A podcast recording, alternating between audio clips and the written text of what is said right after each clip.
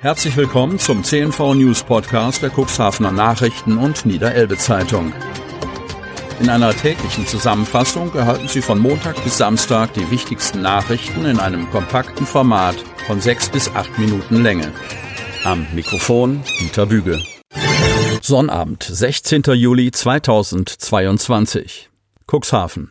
Nachdem der Kreistag kürzlich die Weichen für eine Lösung der Schulstandortproblematik in der Cuxhavener Rathausstraße gestellt hatte, bildete der angestrebte Verkauf des Bleiken Schulgebäudes das Topthema der letzten Ratssitzung vor der politischen Sommerpause. Einstimmig beauftragte das Stadtparlament den Oberbürgermeister in dieser Sache mit dem Landkreis zu verhandeln. Möglicherweise enden die nun angeschobenen Gespräche mit einem unerwarteten Ergebnis. Hoffnung haben die Ratsmitglieder, dass sich ein Ersatzbau für die Grundschule auf dem Gelände des Tennisclubs Cuxhaven TCC errichtet wird.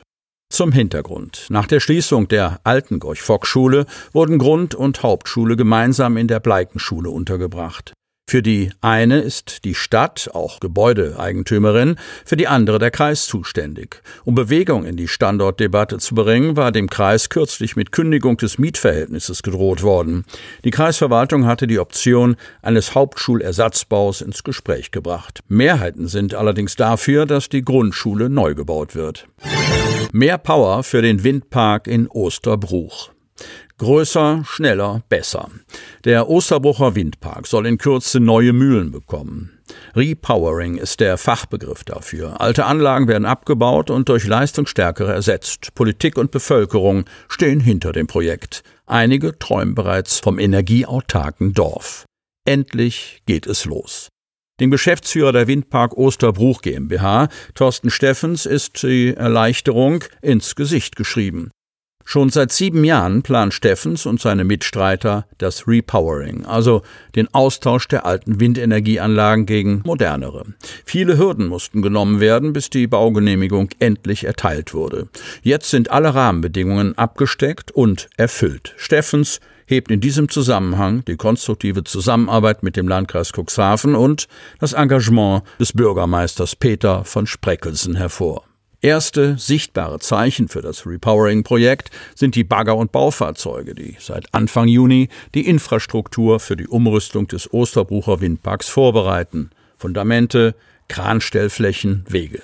Im Januar 2023 soll der Abbau der alten Windkraftanlagen starten. Sobald das erledigt ist, kommen die neuen Mühlen des Windkraftanlagenherstellers Enercon.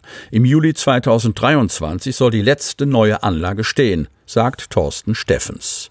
Von den vorhandenen elf Windenergieanlagen des Typs AN-Bonus, sie sind rund 100 Meter hoch, sollen acht Mühlen abgebaut werden. Drei bleiben stehen. Die fünf Anlagen des Typs Enercon E82, die neu aufgestellt werden, haben eine Höhe von 140 Metern.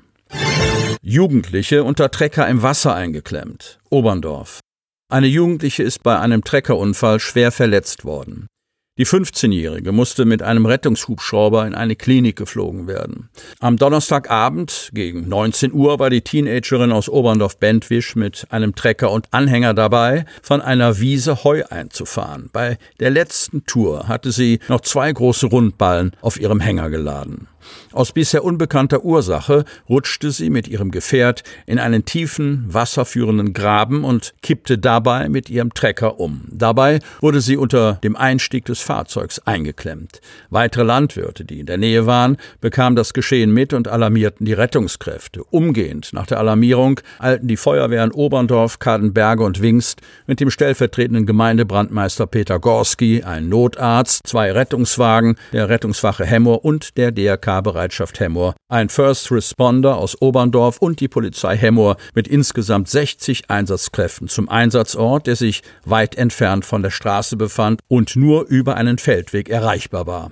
Die zuerst eingetroffenen Kräfte stellten fest, dass die 15-Jährige eingeklemmt war. Sie wurde von Ersthelfern betreut.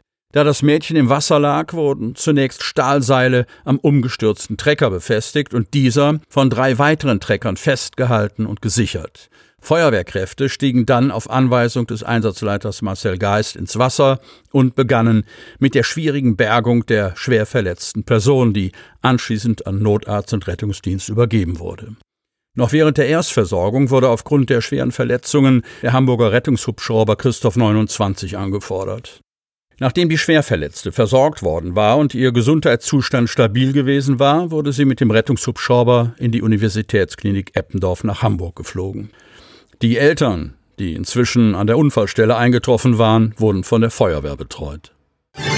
45. Cuxhavener Hafentage bei bestem Wetter eröffnet. Das Wetter spielte am Freitagnachmittag mit. Nicht zu warm, nicht zu kalt, nicht zu sonnig, nicht zu bewölkt. Das wünschen sich die Schausteller für die 45. Cuxhavener Hafentage.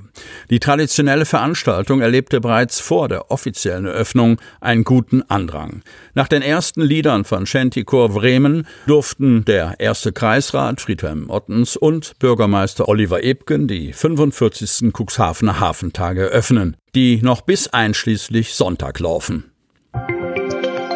Sie hörten den Podcast der CNV Medien. Redaktionsleitung Ulrich Rode und Christoph Käfer. Produktion Win Marketing, Agentur für Text- und Audioproduktion.